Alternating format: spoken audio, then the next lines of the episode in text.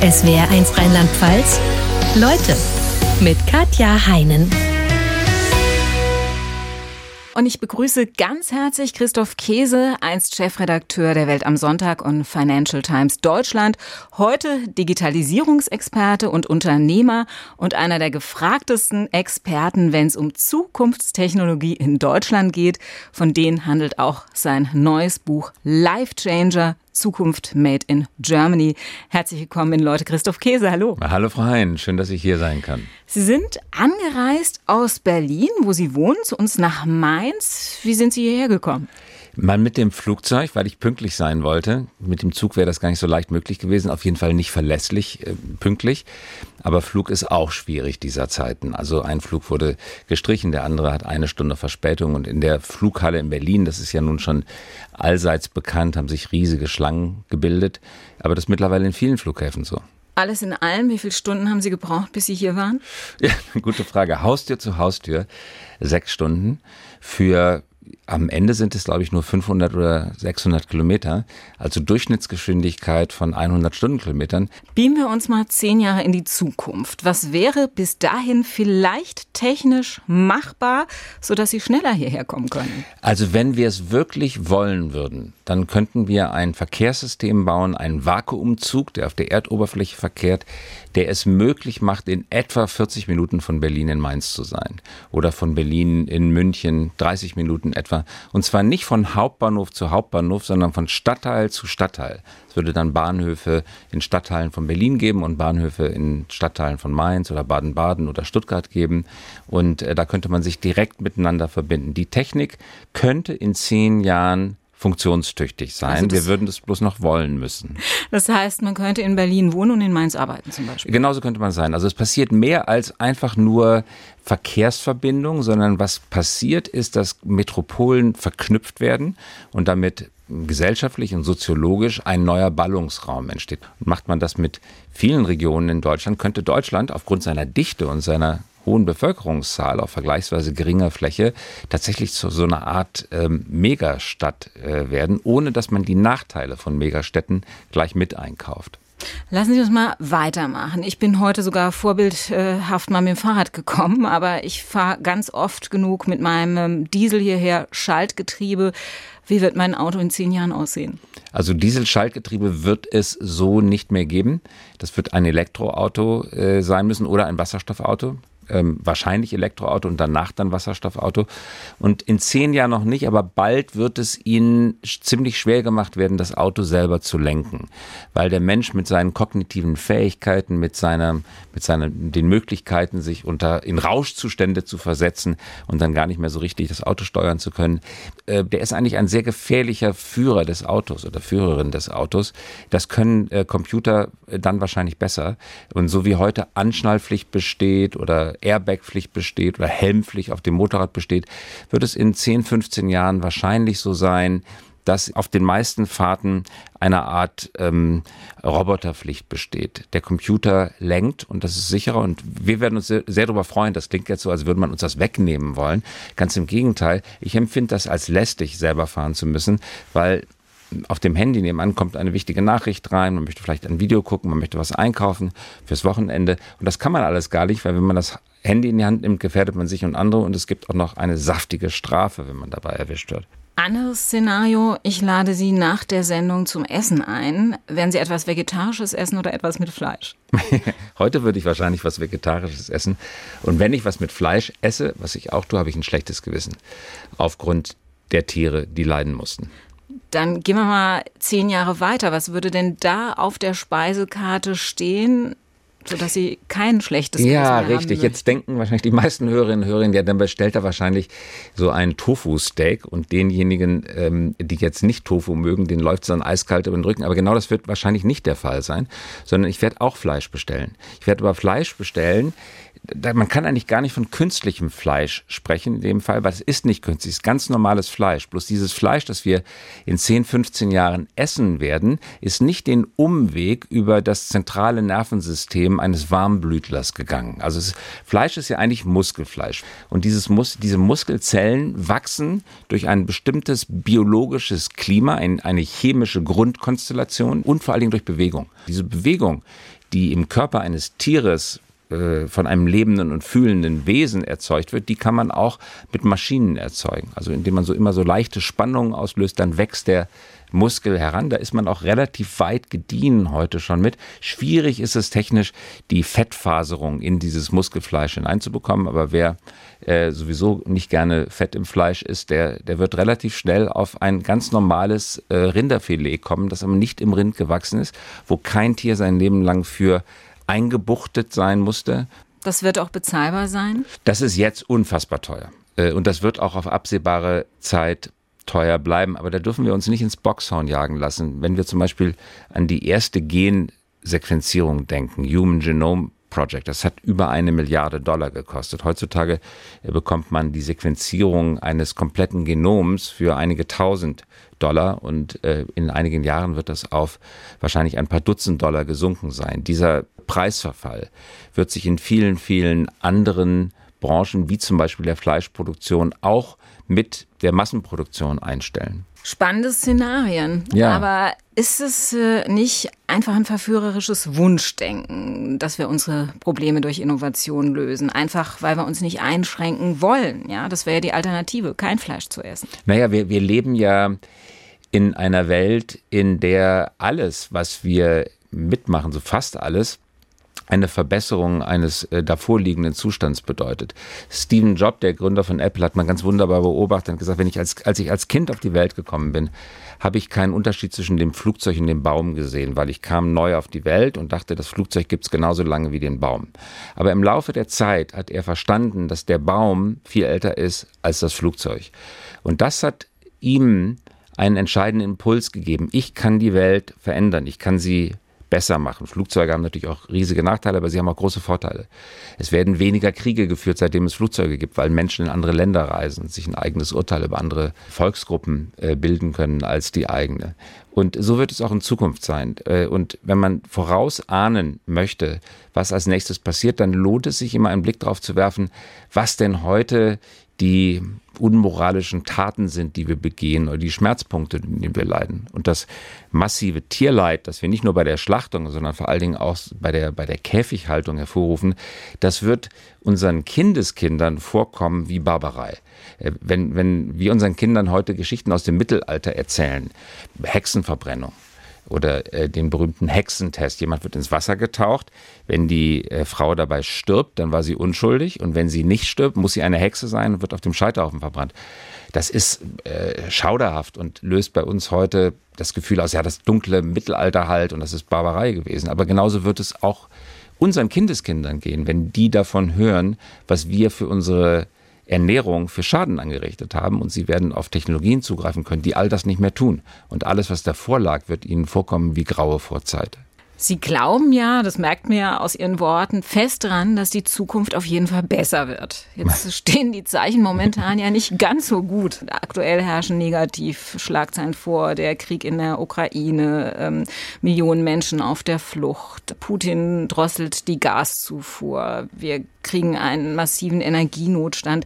Was lässt Sie so optimistisch sein? Also ich würde mich gar nicht als optimistisch bezeichnen, sondern ich verstehe mich als Empiriker und Analytiker. Ich gucke mir einfach die Zahlen, die Daten, die Entwicklung an und beschreibe Entwicklungen, die vielleicht nicht so offensichtlich sind. Sie hatten zwei Punkte angeschlossen. Nehmen wir diese Beispiele. Äh, dass Putin noch immer so viel Rückhalt in der russischen Gesellschaft genießt. Und das scheint er ja zu tun. 70 Prozent Zustimmung ist ja vielleicht gar nicht erfunden. Das mag auch damit zu tun haben, dass er die Medien komplett unter seine Kontrolle gebracht hat. Und wie kann er die Medien unter seine Kontrolle bringen? Indem es eben zentral verwaltete Medien gibt, die man unter die Kontrolle bringen kann. Was aber jetzt gerade passiert, ist eine eruptionsartige Erschließung des sogenannten Low Earth Orbits. Das sind die niedrigen Umlaufbahnen. Da fliegen kleine preiswerte Satelliten auf einer Höhe von 250 bis 550 äh, Kilometern und erreichen mit ihren Signalen jeden Ort der Welt. Das ist heute schon der Fall. Und wenn man jetzt äh, in Zukunft, 20, 30 Jahre von heute entfernt, Diktator in Russland ist, würde das bedeuten, das ganze Land abzuschotten. Das Signal aus dem Weltraum geht direkt auf die Handys. Ja? Das dürfte ziemlich unmöglich möglich sein. Das heißt, Generationen in der Zukunft werden sich nicht mehr so einfach von der Wahrheit abschotten lassen. Birgt auch wieder neue Gefahren, weil wenn die ganzen Satelliten überall hinsenden, dann ist natürlich auch äh, Fake News und äh, Verschwörungstheorien noch mal mehr das Tor geöffnet. Damit müssen wir uns auseinandersetzen. Und Sie hatten gerade auch das Thema Energie angesprochen. Ja, warum sind wir von dem Erdgas so abhängig aus Russland? Weil wir von Erdgas so abhängig sind. Und jetzt kaufen wir Flüssiggas aus Golfstaaten. Was bedeutet das? Wir machen uns wieder abhängig, nur von anderen Staaten. Und das sind ja auch keine lupenreinen Demokratien. Und das nächste Problem bahnt sich da schon an. Wir müssen unsere Abhängigkeit von fossilen Brennstoffen verringern. Und dafür brauchen wir völlig neue Arten der Energiegewinnung und zwar auch andere Energieformen als äh, Wind und Sonne, weil das wird nicht reichen, um unseren Strombedarf zu befriedigen. Da würde ich äh, gern später noch mal intensiver ja. drauf kommen. Lassen Sie uns noch mal über Ihr Buch Life Changer sprechen. Sie haben in Forschungslabore geschaut für dieses Buch, haben ähm, geschaut, was in Start-ups schwerpunktmäßig in Deutschland, aber auch in anderen europäischen Ländern entwickelt wird. Jetzt gibt's ja eine Vielzahl von Erfindungen, die überall gemacht werden. Sie stellen nur ein paar davon vor, haben eine Auswahl getroffen, die, die Sie für echte Life Changer halten. Was verstehen Sie unter Life Changer? Life Changer Technologien, die uns helfen, echte Probleme der Menschheit zu lösen. Und warum sage ich das? Weil seit Erfindung des Webs, und das war Anfang der 90er Jahre, das ist jetzt schon 30 Jahre her, haben wir sehr, sehr viele Innovationen gesehen, aber viele richten sich auf unsere eigene Bequemlichkeit. Also ich lebe in Berlin. In Berlin kann man bei Lieferdiensten, sogenannten 10-Minuten-Lieferdiensten, äh, nachts um drei Rosenkohl innerhalb von 10 Minuten nach Hause geliefert bekommen. Das ist wirklich bequem, muss ich sagen, aber trägt es dazu bei, die wirklich gravierenden Probleme der Menschheit zu lösen? Nein, das tut es nicht. Deswegen habe ich große Sympathie dafür, dass man sagt, lass uns diese Bequemlichkeitsfortschritte, und davon haben wir viele erlebt, nicht wegwerfen, sondern lass uns daneben das setzen, was man als Deep Tech bezeichnet. Also wirklich anspruchsvolle Technologie, die an realen Problemen der Welt arbeitet. Und ich habe mir für dieses Buch vorgenommen, mir sechs zentrale, wirklich tiefe, tiefsitzende Probleme äh, der Menschen oder Menschheit, könnte man etwas pathetisch sagen, anzuschauen. Hab, mich mich hat es wirklich erschüttert. Äh, und mich hat auch erschüttert, wie wenig eigentlich davon wusste, bevor ich mich intensiv damit beschäftigt hatte. Es, aber es sind ähm, erbarmungswürdige Zustände auf diesem Planeten, an denen dringend gearbeitet werden muss. Und Technologie kann da viel leisten. Was für Bereiche meinen Sie denn? Nein, nehmen wir zum Beispiel äh, Gesundheit. Ich habe das mal durchgerechnet. Pro Jahr sterben weltweit etwa 60 Millionen Menschen. Das ist die normale Sterbensrate oder eben auch nicht die normale Sterbensrate, ähm, weil etwa 20 Prozent davon, von diesen 60 Millionen Menschen, sterben an Krankheiten, die vollständig vermeidbar sind. Also zum Beispiel Malaria ja, oder Syphilis, wo es Impfungen gibt und wo es äh, Behandlungen gibt, wenn man davon befallen worden ist. Es äh, ist völlig überflüssig, dass überhaupt ein Mensch an Malaria stirbt. Und wenn man schaut, woran liegt das? Das hat viele Gründe, aber unter anderem einer der Gründe ist schlechte Regierungsführung in den Ländern, in denen das passiert. Nigeria beispielsweise. Äh, ich glaube, in Nigeria sind 25 Prozent aller Toten Malaria-Opfer. Und äh, die Regierung dort könnte das beheben, aber warum tut sie es nicht? Das hat auch wiederum sehr viel damit zu tun, wie ist die Gesellschaft verfasst, wie gut informiert ist die Gesellschaft, wie wohlhabend ist die Gesellschaft. Und viele Technologien können dazu beitragen, auch in Ländern wie Nigeria bei den ganz normalen, einfachen Menschen den Wohlstand zu erhöhen. Und wenn Mittelklassen heranwachsen, dann wächst auch politisches Bewusstsein heran. Dann wählt die Mittelklasse Menschen, die eher die Interessen schützen, statt einfach die Subjekte in einer Art politischer Gefangenschaft zu halten und sie ihrer Rechte zu berauben. Was für Technologien könnten denn dazu beitragen? Dann nehmen, wir, nehmen wir zum Beispiel das Thema äh, Energie. Warum flüchten Leute aus der Subsahara nach Norden und riskieren Leib und Leben, um über den Zaun in Ceuta zu klettern oder durchs Mittelmeer auf Schlauchbooten zu fahren, um in die Europäische Union zu kommen? Ja, weil sie dort nichts zu beißen haben, keine Zukunft für sich sehen. Und man sagt immer so leicht Wirtschaftsflüchtling. Mir tun diese Menschen wirklich unfassbar leid und ich kann sie unglaublich gut verstehen. Was ist so falsch daran, wenn man keine Zukunft für sich selber sieht und seine Kinder und dann sagt, ich gehe dahin, wo es besser ist? Jetzt überlegen wir mal, was passieren würde. Eine, eine neue Energiequelle entsteht. Nehmen wir zum Beispiel neue Formen von Kernfusionsreaktoren und Kernspaltungsreaktoren, die keinen, Atom, äh, keinen atomaren Müll mehr produzieren, die keine Neutronen mehr emittieren. Und die kann man vielleicht in Zukunft in einen äh, 40-Fuß-Container packen und per Hubschrauber dahin fliegen. Jetzt stellen wir uns mal vor, da steht eine kompakte ähm, Energieerzeugungsanlage in der Subsahara. Was macht das? liefert saubere Energie und damit kann man Wasser entsalzen. Wenn man Wasser entsalzen kann, kann man Felder bewässern. Da kann man dann plötzlich Gurken und Tomaten in der Subsahara anbauen, ohne die Umwelt durch CO2-Emissionen zu schädigen, weil das sich um saubere Energie handelt. Dann die niedrig fliegenden Satelliten führen dazu, dass auch Bildungsangebote zumindest digital geschaffen werden können. Da gibt es auch ganz viele clevere Kinder und Jugendliche.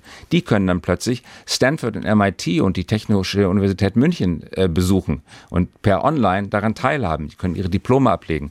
Und dann können sie auch da arbeiten. Sie können mindestens das dort arbeiten, was man in der Digitalökonomie heutzutage arbeiten kann. Programmierer, Designer, ähm, Grafiker, Filmeditor, alles Mögliche. Das sind ja nicht die schlechtesten Jobs. Ja, das ne? sind super Jobs. Das alles kann man plötzlich zu Hause machen, statt flüchten, äh, statt flüchten zu müssen. Einfach indem man dort ein Kraftwerk neuen Typs hinbaut, das es heute noch nicht gibt.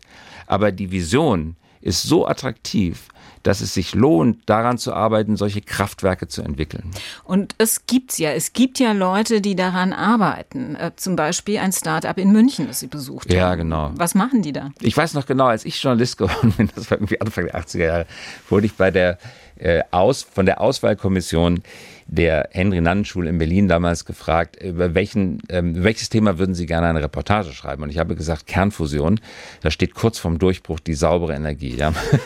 Sie ist, ist heute nicht durchgebrochen. Die Leute, die daran forschen, sagen immer das Gleiche. In 20 Jahren ist es da. Das haben Sie aber schon vor 40 Jahren gesagt. Das sind Milliarden rein versenkt worden. Ja, genau. genau. Das sind Milliarden versenkt. Das sind staatliche Forschungsprojekte. Und eigentlich hat man gesagt, Kernfusion ist reserviert für staatliche Forschungsprojekte. Es ist nur leider so, dass bis heute kein einziges Kernfusionskraftwerk oder kein Forschungsreaktor jemals mehr Energie produziert hat, als in ihn hineingesteckt worden ist. Das ist, also die Energiebilanz ist negativ.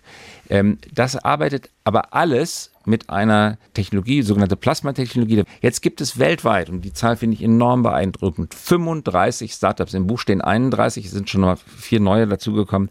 35 Startups, die mit eigenem, mit privatem Geld von privaten Investoren, Wagniskapital an neuen Wegen der Kernfusion arbeiten, die nicht mit dieser Plasmatechnologie arbeiten, sondern zum Beispiel dieses Startup in München, Marvel Fusion, mit lasergestützter Fusionstechnologie arbeiten, die es noch nicht gibt, aber es ist gut, dass daran gearbeitet wird. Wenn das funktionieren sollte, könnte sich viel bewegen. Das Faszinierende dabei ist, im bisherigen System spielt der Staat bei vielen Forschungsanliegen zwei Rollen. Er ist nämlich Polizist und Bankier gleichzeitig. Und er sollte immer der Polizist sein. Natürlich sollte nicht jeder mit Kernenergie im Garten herumexperimentieren sollen. Das, das geht nicht. Also Polizist muss er immer sein, aber er muss nicht immer, nicht immer der Finanzier sein. Und was wir jetzt gerade erleben, ist eine Explosion an Kreativität und an Forschungsgeist, der privat finanziert wird. Und trotzdem muss der Staat ein ganz strenger Polizist sein, der aufpasst, dass kein Schindluder getrieben wird und keine Gefahren entstehen. Aber plötzlich werden viele Forschungswege beschritten, die vorher in dem staatlichen System nicht beschritten wurden. Und das ist ermutigend. Nur, dass wir eine Vorstellung mal davon kriegen, wie viele Start-ups gibt es zum Beispiel in Deutschland, die neue Technologien entwickeln oder zu entwickeln versuchen? Das sind Tausende. Ähm, und es sind, ähm, es fließen unglaubliche Summen in die Start-up-Ökonomie weltweit. Jetzt müssen wir sagen, vor der aktuellen Krise. Die Zahlen für dieses Jahr kennen wir noch nicht. Das wird sich massiv reduzieren, aber die Zahlen vom vergangenen Jahr 2021 sind bekannt.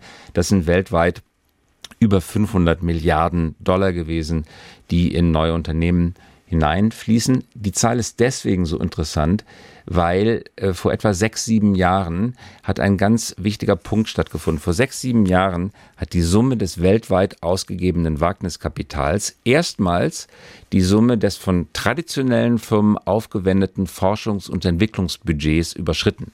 Also seitdem haben diese ganzen jungen Unternehmen in der Summe mehr Geld als die traditionellen Unternehmen für Forschung und Entwicklung ebenfalls weltweit in der Summe haben. Äh, deswegen geraten auch, das ist einer der Gründe, warum traditionelle Unternehmen an der Innovationsfront unter Druck geraten, weil mehr Geld unterwegs ist und viele kluge Köpfe sich heutzutage dafür entscheiden, nicht im traditionellen Konzern anzufangen, sondern eigene Firma zu eröffnen. Ist ja auch schlau, ne? Dann ist man nicht in so verkrustete ähm, Strukturen. Man ist schneller. Äh, man, ähm, ich finde auch immer ganz interessant, warum, warum sind die eigentlich so schnell? Die sind ja nicht klüger. Also es geht, es geht eigentlich um Umfeldbedingungen. In einem jungen Unternehmen müssen genau zwei Leute Ja sagen. Und alle anderen dürfen Nein sagen. Das ist einerseits der Geldgeber, der muss Ja sagen und der Gründer selber muss sagen, jawohl, ich mache das. Also wenn die beiden sich zusammentun, zwei grüne Ampeln und es fährt, die ganze Welt kann sagen, wird niemals funktionieren und trotzdem geht's los. Ähm, in traditionellen Unternehmen müssen ganz, ganz viele Ampeln auf grün stehen Dutzende von Ampeln. Jede Fachabteilung wird damit einbezogen.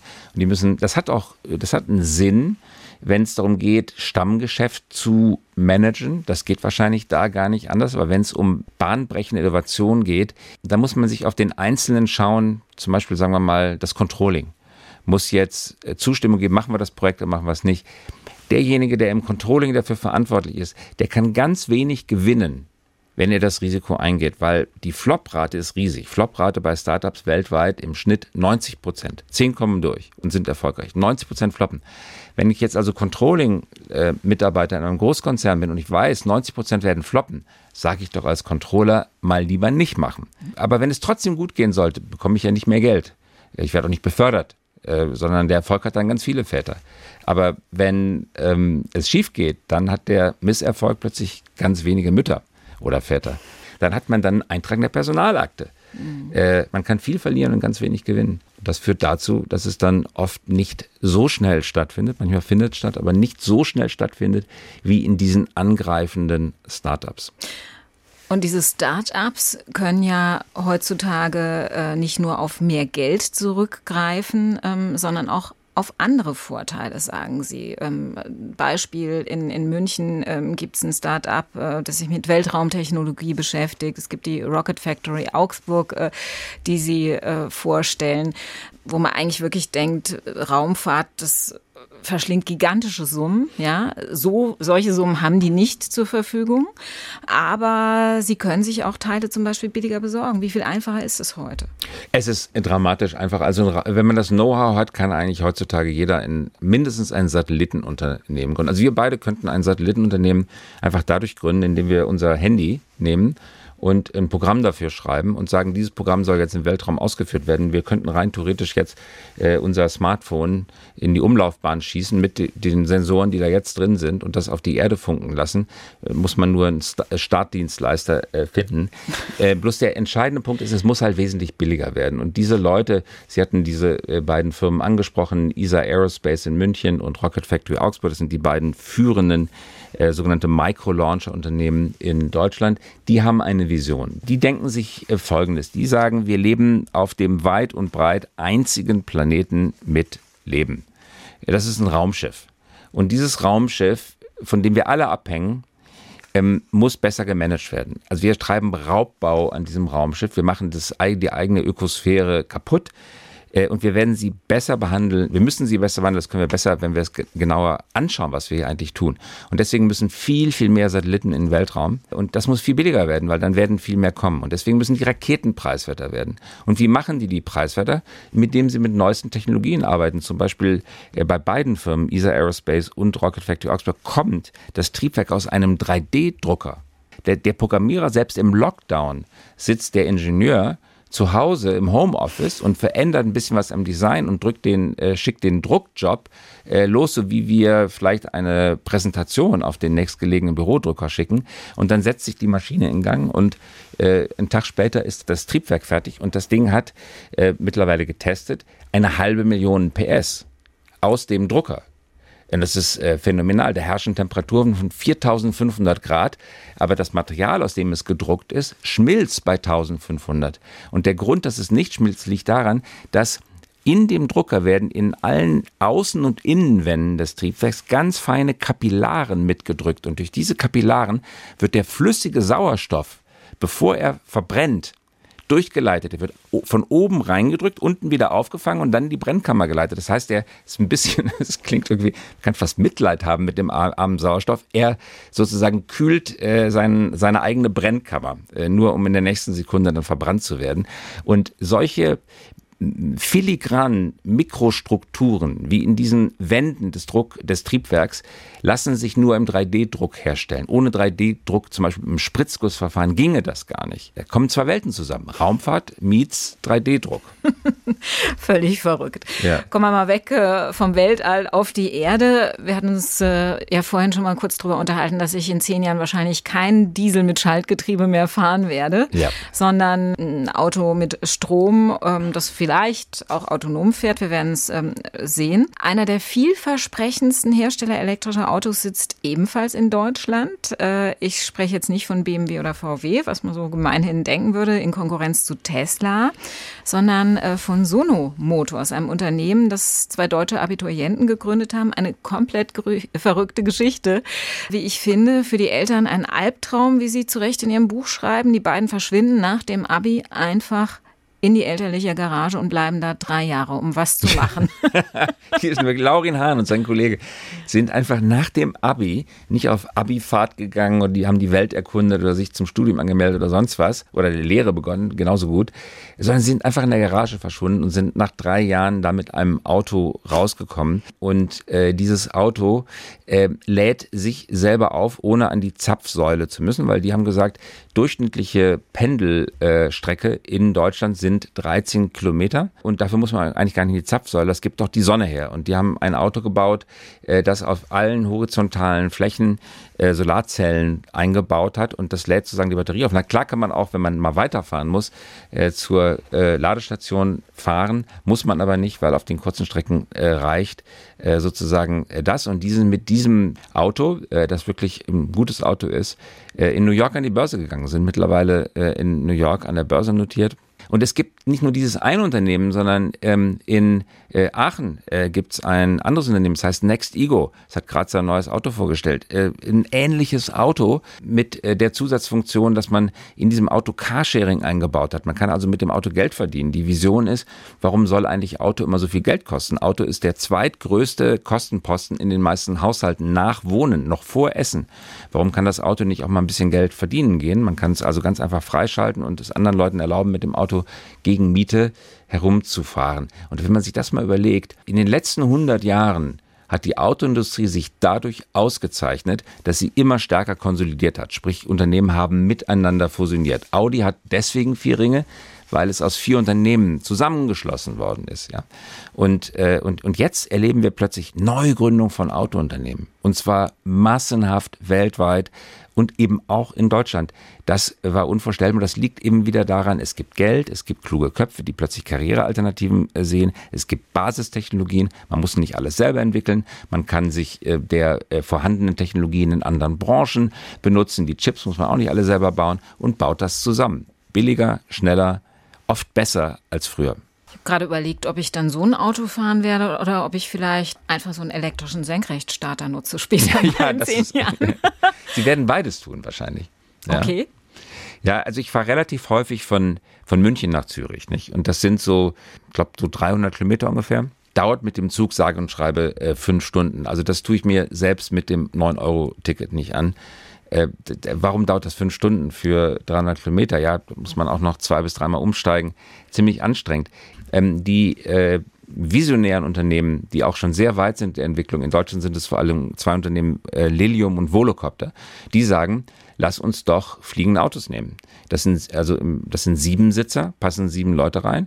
Äh, und die Idee ist, äh, vielleicht wollen ja gleichzeitig von Weimar nach Kronberg im Taunus sieben Leute gleichzeitig. Ist auf jeden Fall einfacher zu füllen als der ICE, der 1000 Plätze hat, müssen 1000 Leute zusammenzukommen. Deswegen werden nur die großen Zentren miteinander verbunden. Es gibt keine 1000 Leute, die gleichzeitig von Weimar nach Kronberg. Aber das äh, muss dann schon jemand anders fliegen oder muss ich das selber Im, Im Augenblick wird es von einem Piloten geflogen und zwar nicht zwei, sondern einem Piloten. Dafür werden, also das wird die erste Zulassung wird mit einem Piloten sein. Auf Dauer werden die aber autonom fliegen. Und dann wird es richtig interessant. Äh, dann geht man davon aus, dass der Kilometer auch nicht viel mehr kostet als im Taxi.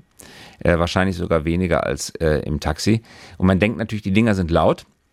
Und Gottes Willen, wir wollen jetzt nicht so viele Luftgefährte das haben. Das wäre meine nächste Frage gewesen, ja. ob ich dann permanent irgendwas über mir schwirren höre. Ja, ja ähm, also erstmal sind die leiser, als man denkt. Natürlich hört man sie, aber sie sind leiser, als man denkt. Äh, mit dem Helikopter überhaupt nicht zu vergleichen. Also wenn die erstmal ein paar hundert, die fliegen auf 500 Meter Höhe und wenn man die, wenn die so auf 100, 200 Meter Höhe, dann, dann also selbst wenn sie hin, wenn sie hinschauen, müssen sie schon genau schauen, überhaupt zu sehen und hören tun sie sie nicht mehr ab ein paar hundert Meter. Aber das Entscheidende beim Start und bei der Landung ist, sie legen keinen Lärmteppich sondern einen Lärm Lärmtrichter. Warum? Weil sie Senkrechtstarter sind. Flughafen ist deswegen so laut, weil das Flugzeug mit 15 Grad startet und mit 4 Grad, glaube ich, äh, landet. Äh, das heißt, es hat einen ganz langen Pfad über bewohntes Gebiet. Diese Senkrechtstarter, die können bei Ihnen auf dem Parkplatz hier starten und gehen direkt nach oben die Luft. Die ersten ein, zwei Minuten hören Sie den, dann ist er aber oben weg. Dann bewegt er sich auf 500 Metern quer. Interessant ist übrigens, das wird wahrscheinlich, man weiß es noch nicht hundertprozentig genau, gar nicht so viel mehr Energie verbrauchen, weil bei diesem Flug, man denkt immer intuitiv, ähm, würde der größte Teil des Stromverbrauchs, sind ja alle elektrisch, für äh, die Gravitationsüberwindung aufgewendet werden, um das Gerät in der Luft zu halten. Ist aber nicht so, sondern das sind weniger als 10 Prozent des Stroms. Sondern den größten Teil des Stroms braucht das Gerät, um Luft, also Luftwiderstand zu überwinden, Luft aus der, aus der, aus der Gegend zu schieben. Das muss ein Auto aber auch tun. Auto hat aber zusätzlich den Reibungswiderstand auf dem Boden. Und das hat das Luftgefährt nicht. Und der Weg ist kürzer. In der Stadt fahren wir immer auf Straßen und die sind eigentlich nie die direkte Linie zu unserem Ziel. Wir fahren immer zickzack. Man hat das ziemlich genau vermessen. In Städten, die keinen großen Fluss oder keine große See, äh, keinen großen See in der Mitte haben, ähm, spart man auf dem direkten Weg 15 Prozent der Strecke. Also ich habe 10% Energieaufwand, um das Gerät in die Luft zu bekommen und zu halten und 15% Energieersparnis durch den äh, direkten Weg muss man jetzt im Dauertest nochmal validieren, die Zahlen. Gut, wenn der Strom äh, in Solarzellen durch Solarzellen hergestellt würde, wäre es eh kein Problem wahrscheinlich. Äh, äh, genau, aber auch das muss ja gebaut werden, auch das ist wieder Landschaftsverbrauch. Ähm, das, das, wird man nochmal durchrechnen müssen und der, der Flottenbetrieb, die, die ersten Prototypen sind in der Luft, die fliegen auch.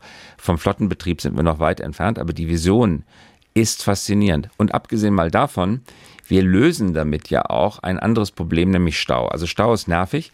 Ähm, und wir denken natürlich immer an die Kosten, die durch Stau entstehen und vor allen Dingen auch an die Kosten für die Umwelt. Ja, gut, wenn jetzt alle Elektroautos fahren würden, dann wäre keine CO2-Emission mehr durch den Stau. Und wenn ein Elektroauto steht, verbraucht es ja auch kaum Strom. Aber es hat trotzdem Kosten, nämlich Lebenszeit, ja, und Alternativkosten. Wir können ja alle in der Zeit was Besseres machen, als im Stau zu stehen. Äh, und wir können unser Leben auch besser gestalten, als im Stau zu stehen. Das sind also auch Kosten, die man, die man berechnen sollte und die berechnet werden. Äh, und ähm, diese Forscher, diese Entwickler, diese Innovatoren, die schauen halt auf den Stau ganz anders als so der normale Mensch, ja die sagen sich, okay, was wir haben, ist eine Anballung von Gegenständen in einem zweidimensionalen Raum.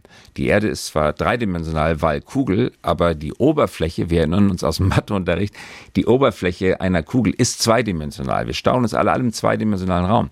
Und was macht man, wenn da voll ist? Dann geht man in die dritte Dimension. Entweder nach unten, das macht Elon Musk mit seinem Tunnelprojekt, Boring Company, oder nach oben, das machen diese elektrischen Senkrechtstarter. Trotzdem wären die Senkrechtstarter ja keine Lösung für die Masse. Also wenn zum Beispiel die Leute in Urlaub fliegen wollen. Ja, ähm, es wird ja wahrscheinlich weiterhin noch größere Passagierflugzeuge geben müssen.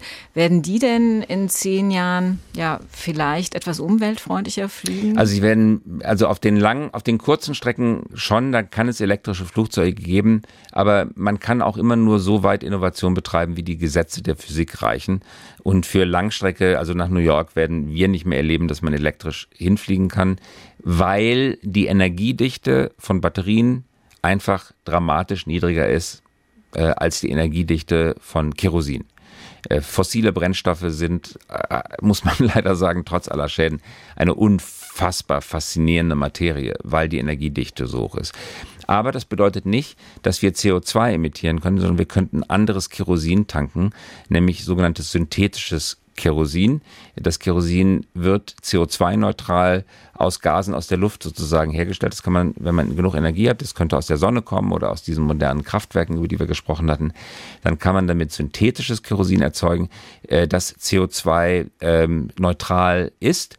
Äh, das wird übrigens auch schon gemacht. Auch die Lufthansa setzt es schon ein. Man kann auch heute schon äh, bei der Lufthansa zum Beispiel, auch bei anderen Fluglinien, einfach einen Aufpreis fürs Ticket bezahlen. Ziemlich teuer noch, aber man kann es machen. Und dann kauft die Lufthansa oder die Fluggesellschaft für diesen Preis extra synthetisches Kerosin an. Gibt in Deutschland jetzt auch in, im Norden Deutschlands eine, eine erste Herstellungsanlage äh, davon. Also auch Kerosin, flüssig betriebene ähm, Jetkrafttriebwerke äh, ähm, könnten viel umweltfreundlicher werden. Wiederum durch Innovation und Technologie. Hm. Und Sie gehen davon aus, dass das so kommen wird? Äh, nur dann, wenn wir alle gemeinschaftlich gesellschaftlichen Druck machen. Also man kann Greta Thunberg äh, und Luisa Neubauer vorwerfen, dass sie Alarmismus betreiben und vielleicht übertreiben sie es auch mal ein bisschen in ihrem, sag ich mal so ein bisschen altväterlich jugendlichen Leichtsinn. Aber ich finde das super. Also ich bin damals, als ich in dem Alter der beiden war, äh, bin ich äh, gegen ähm, den NATO-Doppelbeschluss in Bonn im Hofgarten demonstrieren gewesen und ich bin gegen die Atomkraftwerke bisheriger Bauart demonstrieren gewesen, weil das war erkennbar eine, eine Sackgasse und äh, die Friedensbewegung hat unheimlich viel erreicht. Äh, heute sagen wir, äh, erleben wir wieder eine, eine Welle der, der Wiederaufrüstung. Plötzlich kommen Waffen wieder in Mode und das wollen wir jetzt auch aufgrund der aktuellen Lage gar nicht in Frage stellen. Trotzdem muss man sagen, wir haben in unserer Generation mit Friedensbewegung wahnsinnig viel erreicht und die Anti-Atomkraftbewegung hat auch unglaublich, Umweltbewegung unfassbar viel erreicht.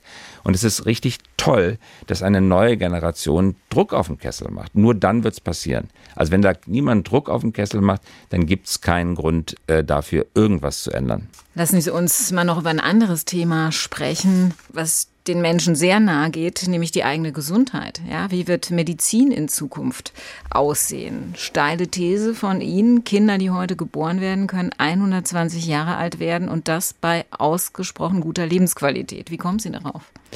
Ja, das ist, das ist, das klingt jetzt so 120 Jahre, weiß man gar nicht, ob man sich das wünschen soll. Ich habe mit vielen Mikrobiologen, Zellbiologen, äh, Genetikern, Ärzten, Ärztinnen gesprochen, die sagen, das ist wirklich erreichbar. Also was man nicht in den Griff bekommt, weil man es bisher noch nicht versteht, ist der, der molekulargenetische Alterungsprozess in der Zelle als solche. In der Zelle ist eine Art chemische Sanduhr eingebaut, die merkt, wenn wir älter werden und deswegen fängt die Haut an, ein bisschen faltig zu werden und äh, die Adern sind weniger elastisch. So. Da ist eine Uhr eingebaut, die wir versuchen zu entschlüsseln, die wir bisher noch nicht entschlüsselt haben. Und diese Uhr, die wird uns ähm, nach heutigem Stand der Dinge noch sehr, sehr lange dahin raffen. Äh, deswegen über 120 Jahre wird schwer.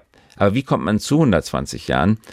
da habe ich so einen wunderbaren trivialen Satz eines Forschers gehört, der gesagt hat, das Einzige, was wir erreichen müssen, wer früh stirbt, der lebt nicht lange. Also äh, trivial. Aber was man, was man erreichen kann, ist, Krankheiten zu bekämpfen, die uns heute töten.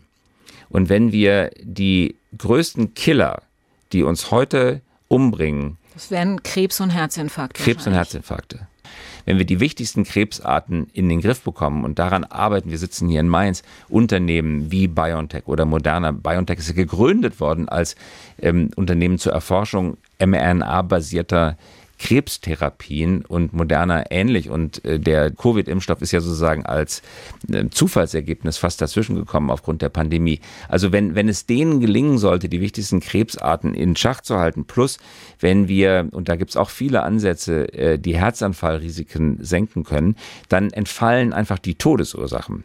Das bedeutet noch nicht, Lebensqualität ist auch sehr wichtig. Also zum Beispiel Demenz ist damit noch nicht besiegt. Äh, aber auch da gibt es äh, vielversprechende Hoffnung, sodass es vielleicht durchaus gelingen kann, ein interessantes, ähm, gesundes, aktives Leben bis 100 zu führen und dann mit, vielleicht erst mit 100 in Rente zu gehen, statt mit 67. Sagen Sie doch mal ganz konkret, Herzinfarkt, schreiben Sie in Ihrem Buch, wird es wahrscheinlich nur noch in Ausnahmefällen geben. Wieso? Ja, also wie entsteht Herzinfarkt genau wie der Hirnschlag? Der entsteht durch Verklumpungen. Und die sind plötzlich eben da und setzen sich in einem ähm, Kranzgefäß fest. Äh, und dann stirbt der, der, Teil des Gewebes ab. Und jetzt äh, ist eine Forschungsrichtung dabei, äh, mikrobiologisch die Gründe der Zusammenklumpung zu erforschen, äh, aber auch neue Sensoren in den Körper einzusetzen. Also stellen wir uns mal vor, ich weiß, das klingt jetzt so ein bisschen wie Horrorvisionen George Orwell, aber stellen wir uns mal vor, äh, kleine Nanopartikel oder kleine äh, Sensoren schwimmen in unserem Blut. Das klingt jetzt ganz furchtbar und ich, ich kann mir die nächste Verschwörungstheorie schon vorstellen, weil dann ist Gedanke es wieder Bill sofort, Gates genau. gewesen, der uns mit den äh, Impfstoffen gegen Covid, mit lauter Chips und so. Aber wir können ja nicht die Welt ausrichten an der nächsten Verschwörungstheorie. Wir müssen ja auch schon noch ein bisschen rational, wissenschaftlich im Sinne der Aufklärung. Also deswegen erlauben Sie mir, dass ich dann auch mal sage, im Blut könnten Sensoren schwimmen, die Nanogröße haben und genau beobachten, was da äh, abgeht äh, und rechtzeitig Alarm geben, äh, wenn sich Zusammenrottungen von Zellen anbahnen. Und dann könnte ein sehr, sehr dosiertes Medikament gegeben werden, um genau an der Stelle Blutverdünner einzutragen, dass es eben nicht zu dieser Klumpenbildung äh, kommt. Da, da sind wir noch nicht, aber da wird sehr viel dran geforscht. Und da ist ja äh, eine sehr groß, sogenannte große Krankheit ist, ist der Markt natürlich auch riesig. Werden wir denn zukünftig überhaupt noch sowas haben wie einen Hausarzt, zu dem er geht? Oder werden wir einer künstlichen Intelligenz gegenüber sitzen, die analysiert, woran es bei uns gesundheitlich hapert und uns äh, einen Behandlungsplan Ja, auch das letzte klingt natürlich wieder nach ganz dunklem Szenario.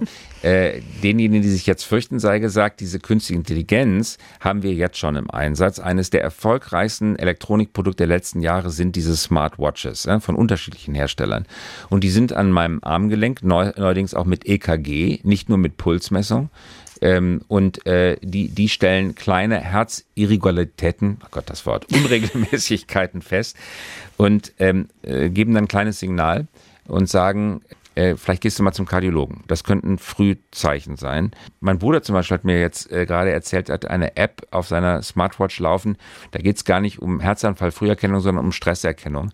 Äh, man kann an dem Impuls des Herzens ganz gut erkennen, äh, mit welcher Regelmäßigkeit die Schläge erfolgen. Und es gibt eine ganz starke Korrelation zwischen Stresssituationen und dieser, Irregular, äh, dieser ja, Taktungebundenheit plötzlich. Und dann bekommt man ein Signal, lass mal langsamer angehen. Das haben viele von uns heute schon am Armband. Äh, und äh, wahrscheinlich wird es ein Weg sein, dass man da Warnsignale empfängt, sagt, such mal den Arzt auf, geh mal dahin. Verschwindet der Arzt? Nein. Oder die Ärztin. Er wird nicht verschwinden, aber Arzt und Ärztin bekommen neue Instrumente zur Hand, ähm, und das ist auch nichts Ungewöhnliches, weil ganz normal setzt der Mediziner heute das Ultraschallgerät ein. Gab es früher auch nicht. Heutzutage ist es ganz normal, dass man das eingesetzt bekommt. In Zukunft wird halt verstärkt künstliche Intelligenz eingesetzt werden. Und das ist eine gute Nachricht für uns alle, weil wenn man ganz ehrlich ist, gehen wir beim Besuch unseres Hausarztes immer ein Risiko ein, das wir nicht beziffern können. Warum? Weil wir geben uns einem Menschen an die Hand, der vor einigen Jahren, Jahrzehnten sein Studium abgeschlossen hat. Und ähm, wir wissen nicht, wie intensiv wird die neueste Fachliteratur gelesen, wie weit wird Fortbildung betrieben. Und je erfolgreicher die Praxis, desto weniger Zeit bleibt über, sich nochmal so richtig in die Thematiken einzulesen. Aber eins ist auf jeden Fall klar, ähm, der Mediziner, den ich aufsuche, kann nicht als Vergleichsbasis alle Fälle haben, die gerade gestern behandelt worden sind. Und jetzt stellt man sich sozusagen mal einen großen Algorithmus künstliche Intelligenz, eine große Datenbank vor, in der alle Daten aller Menschen sozusagen zur Verfügung stehen, anonymisiert, nicht mit Namen versehen, aber anonymisiert. Und dann kann jetzt mein Melanom untersucht werden und der Arzt kann mit einer einfachen Kamera eine Aussage über die Schädlich- bzw. Unschädlichkeit dieses Melanoms treffen, die unter heutigen Bedingungen nur auf sein Erfahrungswissen berufen. Das Erfahrungsgewissen ist automatisch örtlich eingegrenzt. Äh, und dieses Risiko, dass ich immer nur Zugang zu dem örtlichen Mediziner habe, das kann in Zukunft verringert werden. Und das gilt natürlich in Industrieländern, aber in dramatisch gesteigertem Maße für Nicht-Industrieländer. Also äh, Dermatologen in der Subsahara gibt es eher selten. Da muss man gar nicht in die Subsahara gehen. Hier ist es auf dem Land, ist die Ärzteversorgung so. ja auch nicht so gut so. wie in der Stadt. Richtig. Also die Versorgungsqualität äh, steigt, aber äh, die Mediziner oder Mediziner werden nicht verschwinden, sondern bekommen neue Werkzeuge an die Hand. Wir haben jetzt ganz viel über die Chancen der Technik geredet. Klar ist aber ja auch, jede Technik hat auch Risiken. Ob das für die Welt gut ist, wenn eine neue Technik herauskommt, ist ja immer am Anfang so ein bisschen fraglich. Wie wollen Sie denn vorher einschätzen, was im guten Sinne ein positiver Life-Changer sein kann und wo die Gefahren überwiegen? Also an der Stelle bin ich wirklich ähm, äh, echt auch zum, zum Pessimisten oder vielleicht könnte man auch sagen zum Realisten geworden. Ganz wichtige Technologien, die wir alle euphorisch begrüßt haben, Internet zum Beispiel, haben unglaublich schädliche Nebenwirkungen entfaltet. Social Media. Also wer hätte gedacht, dass Social Media die amerikanische Demokratie ins Wanken bringen könnte? Aber genau das hat sie getan. Das Twittern von Trump. Äh, nicht nur das Twittern von Trump, sondern auch die, äh, die Bubble-Bildung, äh, die, die, Echokammern, in denen die Trump-Anhänger sich bewegen, weil sie auch von Facebook-Algorithmen nur noch das geliefert bekommen, was sie eh schon wussten. Alles andere wird ausgeblendet. Die klassische Tageszeitung, wo auch mal die Gegenmeinung drin steht, äh, die gibt es nicht mehr, sondern der Algorithmus füttert mich immer mehr an mit den Sachen, auf die ich emotional reagiere, weil je emotionaler ich re reagiere, desto ähm, mehr interagiere ich mit diesem Stück Inhalt und ich reagiere dann emotional, wenn ich empört bin, wütend, negative Emotionen. Das heißt, äh, das Hervorrufen negativer Emotionen erhöht den wirtschaftlichen Erfolg von Social-Media-Unternehmen. Und dem hat bisher noch niemand Schloss und Riegel vorgeschoben. Das muss dringend nachgeholt werden. Äh, das hätte man aber vorhersagen können. Äh, und wir müssen eine moderne Form der Technikfolgenabschätzung betreiben. Wir müssen uns ähm, damit beschäftigen, was passiert. Und ich glaube, das kann man sich mit einem Bild ganz gut versinnlichen. Wenn ich ein Glas Milch auf dem Boden ausgieße, dann erwarte ich doch, intuitiv, dass sich die Milch auf dem glatten Boden in alle Richtungen gleich ausbreitet. Und genauso ist es mit Technologie. Wenn ich mir jetzt auf dem Boden einen Kreis malen würde und sagen, das Böse und das Gute, mal ganz simplizistisch ausgedrückt, in der Mitte ist ein Strich, dann fließt die Milch genauso ins Böse wie ins Gute. Jede Technologie ist wie ein Hammer oder ein Messer. Mit Messer kann ich Brot schneiden und Menschen umbringen. Und genauso ist es auch mit allen Technologien, über die wir gesprochen haben. Und äh, wir müssen von Anfang an mitdenken, wie können wir diese Technologie urbar machen. Also sie in die Welt zu setzen ist einfach oder vergleichsweise einfach, aber Urbarmachung bedeutet, dass wir ihren zivilisatorischen Nutzen erhöhen, indem wir ihre negativen Folgen mitdenken. Es gibt weltweit auch heute keine Technologie, die einfach mal so von Anfang an äh, positiv gewesen wäre. Strom oder nehmen wir Radium, ja. Also radioaktive Stoffe haben in der Medizin, in der Energieerzeugung eine wichtige Rolle. Aber als das Radium entdeckt wurde, zu Beginn des äh, Ende des 19. Jahrhunderts, glaube ich, war das. Äh, da wurde das äh, äh, in der Werbung angepreist als ein Heilmittel gegen Rheuma und man fühlt sich besser, wenn man sich sozusagen Radiumbestrahlung aussetzt. Die Leute haben sich in Radiumhöhlen gesetzt, so wie man sich heute äh, auf die Sonnenbank legt. Die haben alle Krebs bekommen. Wer soll das denn machen, diese Folgenabschätzung und dann im Zweifel auch sagen, diese Technik ist gut, die lassen wir zu und da sind die Gefahren zu groß? Äh, die, die Wissenschaftler in, ähm, in Abstimmung mit den Regulierungsbehörden. Also ein ganz praktisches Beispiel. Also nehmen wir nochmal diese elektrischen Senkrechtstarter. Ja? Also ein Unternehmen wie Volocopter Lilium, das einen elektrischen Senkrechtstarter baut, kann den nicht genehmigt bekommen, weil es bisher keine elektrischen Senkrechtstarter gibt. Deswegen gibt es keine Bauvorschrift. Also haben die ein inhärentes Interesse daran, dass ein Regelsatz entsteht, an den sie sich halten können. Jetzt sagen die Regulierungsbehörden, aber wir verstehen umgekehrt nichts von der Technik, weil haben wir noch nie gehabt.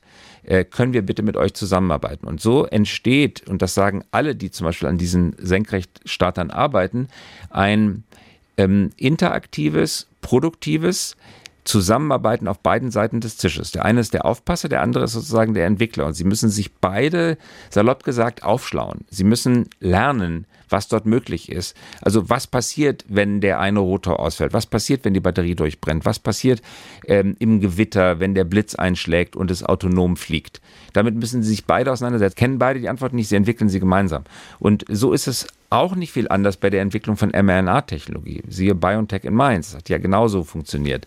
Und alle Technologien, über die wir gesprochen haben, müssen in enger Verbindung ähm, äh, arbeiten. Und auch gerade die jetzt amtierende äh, Ampelkoalition hat sich das ja geradezu auf die Fahnen geschrieben, ähm, technische Entwicklungen zu ermöglichen und nicht zu verhindern. Das ist also Ermöglich Ermöglichungsregulierung statt Verhinderungsregulierung. Technologie ist dann erfolgreich und sinnstiftend und äh, wohlstandstiftend, wenn sie von Anfang an klug reguliert wird. Anders geht's nicht. Herr Käse, ich danke Ihnen für das Gespräch. Am Ende der Sendung gibt es immer ein kleines Dankeschön für unseren Gast. als Dankeschön, dass Sie Zeit für Leute hatten. Ich greife hier mal unter den Tisch. Ich dachte, Sie sind jemand, äh, der neugierig ist, der Herausforderungen sucht, technikaffin ist und auch gerne Probleme löst, außerdem noch drei Kinder hat. Und äh, deshalb dachte ich, das wäre vielleicht was für Sie. Das können Jetzt Sie bin mit ja. Kindern gemeinsam machen. Oh. Das Escape Room Spiel Schrödingers Katze. Ähm, kennen Sie das berühmte Gedankenexperiment aus der Physik? Quantenphysik. Und Ihre Aufgabe ist es jetzt, Schrödingers Katze aus dieser Box hier zu befreien. Das ist ja großartig. Meine Kinder lieben Escape Rooms. Jetzt bin ich aber sehr, äh, jetzt bin ich sehr gespannt. Herzlichen Dank, Frau Hein. Danke, dass Ja. Sie hier waren. Viel Spaß dabei. Herzlichen Dank. SWR1 Rheinland-Pfalz. Leute, jede Woche neu. Auf swr1.de, in der SWR1 App und überall, wo es Podcasts gibt.